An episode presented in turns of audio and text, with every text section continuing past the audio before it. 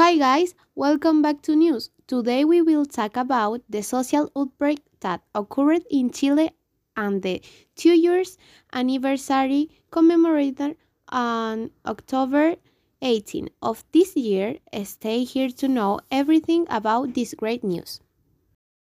Hello, we will tell you when, how, and where it happened. It occurred on October 18, 2019 in Chile, specifically the Chilean capital, Santiago. These events were caused by an increase on the public transport rate. This made many Chilean men and women publicize their discomfort about this situation.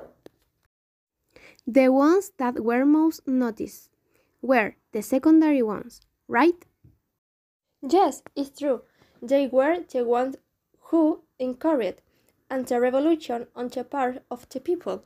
Then the marches for the right of the Chilean vegan. There were feminist idealist march and many more and fighting for different things but in the same say to destroy a lack of equity in the country. You are right, all fighting for the same cause, although they were bad times, much could be making used ourselves as unit people. Of course, on October 18 of this year, since the event and the ceremony situation this year. Like peaceful marches. Band performance and the marches.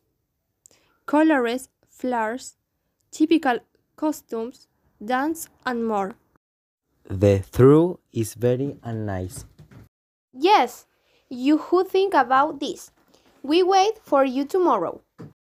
Leave us your messages on the channel Twitter.